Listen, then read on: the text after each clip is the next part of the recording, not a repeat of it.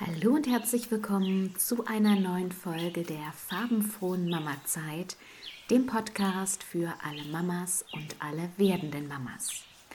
Ich bin Julia, ich bin Glücksmentorin und Meditationsleiterin und habe heute Catherine im Interview. Catherine ist Kind, Mutter, Mindset-Mentorin. Was das genau ist, was sie in ihrer täglichen Arbeit macht und warum ihre Arbeit so, so, so, so wichtig ist, das erzählt sie uns heute im Interview. Und dieses Interview ist der Auftakt einer Podcast-Woche, die sich genau diesem Thema widmet. Wie beeinflusse, wie beeinflusse ich täglich mein Kind? Wie kann ich mein Kind positiv beeinflussen, sodass es ein glückliches Leben führen kann, ein Leben voller Selbstliebe, Selbstbewusstsein, Dankbarkeit, Resilienz. Und diese Themenwoche mache ich, weil nächste Woche mein neuer Online-Kurs herauskommt. Der nennt sich Ich bin mein eigener Superstar und ist ein Online-Kurs für Kinder und ihre Eltern. Und es geht genau um diese Themen und wie kann ich die als Eltern in kleinen, leicht verständlichen Übungen und Routinen meinem Kind mit auf den Weg geben und wie kann ich unser komplettes Familienleben dadurch positiv beeinflussen. Wenn du den Start des Kurses nicht verpassen möchtest und vom Early Bird Preis profitieren möchtest, den es nur die ersten fünf Tage gibt, danach wird der Kurs teurer, dann lass dich doch gerne auf die Warteliste für den Kurs setzen und erfahre dann in einer E-Mail als erste, wenn es losgeht. Den Link zur Warteliste findest du in der Infobox und wir starten jetzt mit diesem wundervollen Interview. Viel, viel Spaß! Hallo liebe Catherine, ich freue mich so, so sehr, dass du heute hier im Podcast als Interviewgast bist. Und ich würde sagen, zu Beginn, stell dich doch gerne erstmal vor, wer du bist und was du so machst. Hallo liebe Julia, ich freue mich auch, dass ich hier sein darf. Vielen Dank für die Einladung. Ja, ähm, ich bin Expertin für kindgerechte Persönlichkeitsstärkung. Das klingt jetzt erstmal vielleicht ein bisschen sperrig so als Begriff. Heißt aber eigentlich nur, dass ich mich hauptsächlich damit beschäftige, wie man Kinder stark machen kann fürs Leben, für ihre Zukunft, die Herausforderungen, die so im Alltag auf die Kinder so einprasseln. Und ähm, ich gehe an Kitas und Schulen und mache dort Trainings mit den Kindern mache aber tatsächlich auch ganz viel dann einzeln mit den Kindern in Trainings und Coachings und ich unterstütze auch die Erwachsenen dabei, weil mein Fokus halt auf den Kindern liegt, ne? wie die Erwachsenen ihre Kinder einfach auch besser da begleiten können. Genau, das ist so das, was ich den ganzen Tag am aller, allerliebsten mache. das ist so, so schön. Erzähl mal, wie bist du dahin gekommen? Also das hast ja nicht die Schule beendet und damit gleich begonnen. Was war so dein Weg dahin und auch so deine Motivation dahinter, hm, damit zu starten? Ja, mein Weg dahin war tatsächlich nicht wirklich ein Weg dahin, ja, mit dem Ziel dort anzukommen, sondern ähm, ich habe nach der Schule ganz, ganz viele ganz andere Sachen gemacht. Ne? Also erst war ich in der IT ganz lange gewesen. Damals, als ich fertig war, so im Abitur, ähm, war die IT eigentlich so ein Feld, wo man sagt, so, ah ja, wenn du in die IT gehst, ne, dann hast du immer einen guten Job und verdienst auch gut Geld. Und ja, also es gab damals tatsächlich so zwei Lager, also die, die mehr so technisch irgendwie was gemacht haben und die, die tatsächlich dann wirklich schon so äh, Grundschullehrer werden wollten. Ne? Das waren mhm.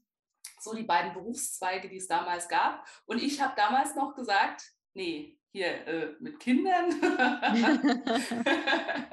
das war tatsächlich überhaupt nichts, was ich mir für mich vorstellen konnte. Ne? Und ähm, ja, habe dann so meinen Weg Richtung IT gemacht und war tatsächlich dann auch sehr lange im Militär gewesen, dort in Führungsfunktionen, in der Logistik und also alles Dinge, bei denen man jetzt ähm, erstmal überhaupt gar nicht davon ausgehen würde, dass jemand dann da ankommt, wo ich heute bin. ja, genau. Aber ähm, vieles hat sich tatsächlich dann auch nochmal verändert, als ich selbst meine Tochter bekommen habe. Das äh, denke ich, kennen bestimmt ganz viele Mamas, ja, dass man dann, wenn man sein eigenes Kind dann mal hat, Dinge auch nochmal anders sieht. Ja. Und ich war zwar früher immer ehrenamtlich auch mit ähm, Kindern und Jugendlichen ähm, tätig, ja, habe dann Nachhilfeunterricht gegeben, dann war ich in so einem ähm, afrikanischen Migrantenverein tätig und habe da die Kinder unterstützt, ja, dass sie sich halt besser integrieren können, weil halt die Eltern aufgrund, auf, aufgrund der Sprachprobleme auch ganz viel halt einfach nicht so gut leisten konnten. Und ähm, ja, habe an, an der Uni ein Eltern-Kind-Zimmer eingerichtet. Also da war schon so ein Teil in mir, sag ich jetzt mal, der irgendwie Interesse an diesen Dingen hatte.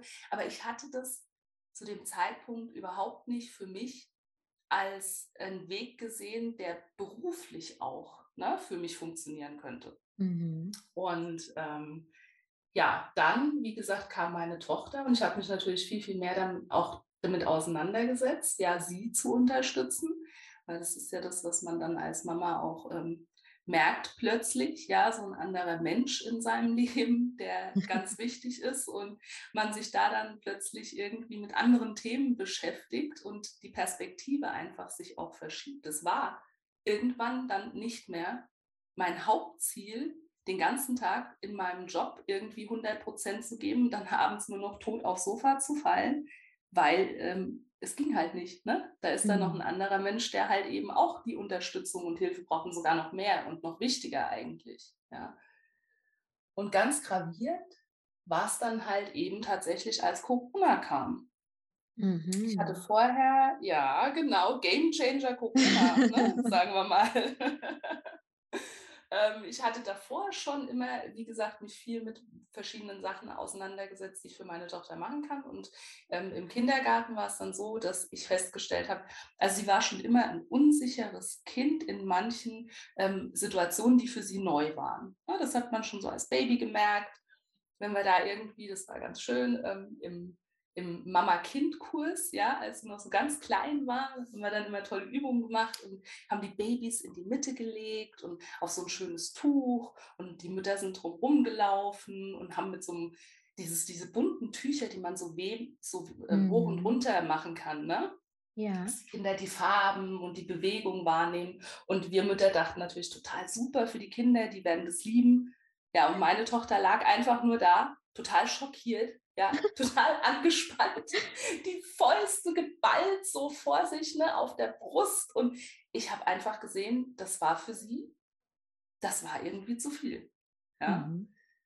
Und so ging es dann über die Jahre immer mal wieder. Alles, was so neu war, herausfordernd war, obwohl sie eigentlich eher ein forsches Kind ist. Ja. Aber bei diesen Situationen war es dann wirklich so, dass sie eigentlich immer mehr so den Rückzug dann gesucht hat. Ja. Ja. Und wenn man sie nicht gelassen hat, dann ist sie böse geworden. Ja, dann hat sie dann den Kampf gesucht, was natürlich auch nicht immer hilfreich ist. Und da habe ich dann schon irgendwas gesucht, wo ich sie besser unterstützen kann. Und das Problem bei den meisten Dingen war einfach, dass es nicht kindgerecht ist. Ja, also mhm. die äh, Sachen, die wir da lesen können, ähm, äh, wir verstehen das. Ne? Wir wissen, dass wenn wir in einer neuen Situation sind und es ist herausfordernd, das ist ganz normal, dann müssen wir da vielleicht einmal durchgehen, nochmal durchgehen, quasi aus unserer Komfortzone herausgehen, wie man dann immer schön sagt. ja?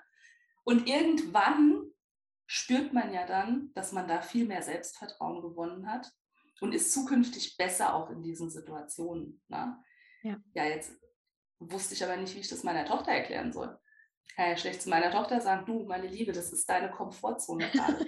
ja, da musst du einfach mal raus aus deiner Komfortzone. Ja, das machst du nicht mit einer Fünfjährigen. Und deswegen war ich auf der Suche nach Dingen, die das kindgerecht wirklich an die Kinder vermitteln und auch so, dass sie da Spaß haben, ja, dass die irgendwie denken, ja, das ist was Cooles, ne, das mache ich gerne und es macht Spaß und ja, das, weil sonst funktioniert Lernen für Kinder nicht. Ja, und dann habe ich gesucht und gesucht und gesucht und irgendwie nichts gefunden, so einen Kurs, ne, den ich hätte machen mhm. können, so als ja. Mama. Ja, und dann war meine Konsequenz tatsächlich dann zu sagen, dann lasse ich mich jetzt ausbilden. Ich lasse mich jetzt ausbilden als Resilienztrainerin, als Kinder- und Jugendcoach kam dann noch oben drauf und nehme das, um meine Tochter zu unterstützen. Und das war so super. Also das hat bei meiner Tochter wirklich so einen Unterschied gemacht. Heute noch, ja, ist es immer wieder so, dass ich so dankbar bin, dass ich diese Möglichkeiten habe, einfach sie zu unterstützen, zwar sofort in der Situation, damit Dinge überhaupt nicht irgendwie so groß werden und so schwer für sie werden. Und ähm, habe das dann tatsächlich auch nebenberuflich dann eine Zeit lang so gemacht, dass ich das dann in kleinen Gruppen, in offenen Kursen mit Kindern gemacht habe, dann an die Schulen und Kitas gegangen bin und mache das jetzt mittlerweile eben dann hauptberuflich, weil es einfach, also ich wüsste jetzt tatsächlich aktuell nichts, was für mich mehr Sinn machen würde, als mit Kindern zu arbeiten. So schön. Voll toll. So die Geschichte dahinter finde ich so, so wundervoll. Und kannst du so ein paar Beispiele bringen, was du dann in den Kindern, mit den Kindern in deinen Kursen machst, was so eure, eure, eure Themen zum Beispiel sind? Ja, ähm, also was immer ein Thema ist, sind die Gefühle. Ganz mhm. klar. Ja. ja, weil es leider oft so ist, dass wir Erwachsenen irgendwie den Zugang zu unseren Gefühlen vielleicht verloren haben, vielleicht auch einfach nicht, nicht haben wollen. Da gibt es so ganz viele Gründe. Aber in unserer Erwachsenenwelt ist es ja eher nicht ähm, gewollt, dass man seine Gefühle zeigt. Und ich meine damit jetzt nicht, dass man die irgendwie rauslässt, ungefiltert und irgendwie dann macht, was man möchte, gar nicht. Ja, das ist auch was, was ich den Kindern erkläre. Alle Gefühle sind okay, aber halt nicht das Verhalten unbedingt, das du aufgrund der Gefühle halt mhm. eben gerade machst. Ähm, aber wir Erwachsenen, wir denken ja, wenn wir wütend sind, dann, dann wäre das nicht in Ordnung. Ja, aber na klar, warum soll das nicht in Ordnung sein? Und wenn man Gefühle unterdrückt, und das machen ja viele, dann kommen die irgendwann und zwar mit voller Wucht wieder raus. Und das mhm. ist, glaube ich, ganz oft das größte Problem, das wir haben und warum wir so oft wirklich ähm, diese Konflikte, ja, diese Spannungen ne, haben mit anderen Leuten um uns herum im Alltag und uns fragen, warum. Ja, weil wir nicht in der Lage sind, unsere Gefühle einfach frühzeitig wahrzunehmen und entsprechend auch zu handeln. Ja?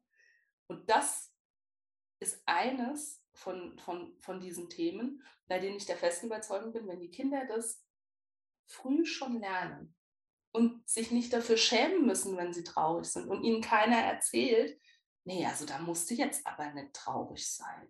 Das geht doch wieder vorbei. Jetzt reg dich aber mal nicht so auf hier. Ja? Wo die Kinder sich dann vielleicht irgendwann fragen, ob sie richtig sind, weil ihnen ständig jemand erzählt, dass es halt nicht in Ordnung ist, so zu fühlen. Ich glaube, wenn man das den Kindern früh schon einfach beibringt, dann haben die eine ganz andere Möglichkeit, auch mit anderen Menschen in Kontakt zu gehen. Ja. Und das wäre ja wirklich was, was uns helfen würde, glaube ich, wenn man so. Auf einer ganz großen Ebene, genau, auf einer ganz mhm. großen Ebene, ja. Und irgendwann hast du ja dann diese zweite Komponente dazugenommen und die Mütter quasi mit ins Boot geholt. Wo war so der Punkt, wo du gemerkt hast, ah, es ist, glaube ich, auch noch ähm, eine ganz gute Idee, hier die Mütter mit ranzuholen? Und was machst du dann konkret mit denen? Ähm, der Auslöser im Grunde war, weil die ähm, Kinder vieles in den Trainings natürlich mitnehmen können. Mhm. Es aber halt wichtig ist, dass das zu Hause auch mit in den Alltag integriert wird. Weil wenn ein Kind dann nach Hause kommt, ja, und von mir gehört hat, dass es äh, in Ordnung ist, wenn es wütend ist, ja, und dann zu Hause halt auch wütend ist und die Eltern dann sagen, was ist denn mit dir los? Geh in dein Zimmer hier, was soll denn das? Spiel dich hier nicht so auf, dann äh, hilft es halt leider nicht. Ne? Mhm. Ne? Und deswegen ist es wichtig, also auch nach den Kursen, dass ich den Eltern das mitgebe, was wir machen. Aber das ist natürlich für Erwachsene, also die Kinder, die nehmen sowas ganz schnell die sind ja wie kleine Schwämme. Ja? ja? Die nehmen das auf und setzen das um. Und das ist bei Erwachsenen leider nicht so. ganz oft. Die brauchen so ihre Zeit, ja, um neue Dinge umzusetzen. Und ähm, ja, das ist dann quasi der Punkt gewesen, wo ich gesagt habe, da, da, da muss man einfach die Eltern vielleicht auch mehr mitnehmen. Und ich habe halt auch immer wieder Anfragen gehabt, einfach und deswegen mhm. hauptsächlich auch die Mamas, weil es sind einfach hauptsächlich die Mamas. Nicht, dass die Papas nicht auch kommen dürften und mit denen würde ich das auch machen, aber es sind wirklich hauptsächlich die Mamas, die sich da irgendwie Gedanken drüber machen und das verändern wollen. Ähm, und die mich dann halt einfach ganz oft gefragt haben, was sie denn dann tun können. Ja, wie sie das in ihrem Alltag umsetzen können, auch in bestimmten Situationen einfach anders reagieren können, weil sie ja oder jeder von uns ja auch mit seinem eigenen Ballast so aus der Kindheit, mit seinen mhm. Vorprägungen, ne, mhm. dann in die mhm. eigene Erziehung reingeht und das einfach was ist, das muss man vorher einfach mal reflektiert haben. Ja, wenn man da wirklich was machen will, sagen will, okay, ich orientiere mich daran, was für mein Kind und für die Persönlichkeit meines Kindes, weil jedes Kind ist ja anders. Ne? Das Wesen eines Kindes ist ja unterschiedlich und auch unterschiedlich zu meinem.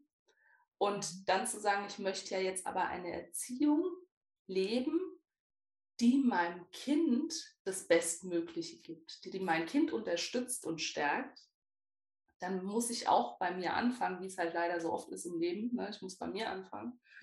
und, und dann einfach mal reflektieren, was mich ausmacht, was meine Werte sind, was meine ähm, Vorstellung von Erziehung ist und inwiefern das vielleicht hilfreich ist für das Ziel, mein Kind zu stärken und inwiefern das aber auch vielleicht eher kontraproduktiv ist. Ja? Mhm. Weil so ganz viele Sachen, bei mir persönlich ist es dieses Kämpfergehen.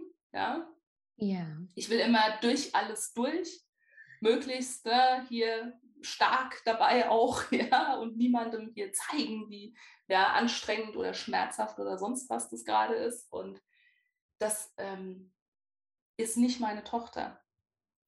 Meine Tochter, die, die ist da mehr an ihren Gefühlen. Ne?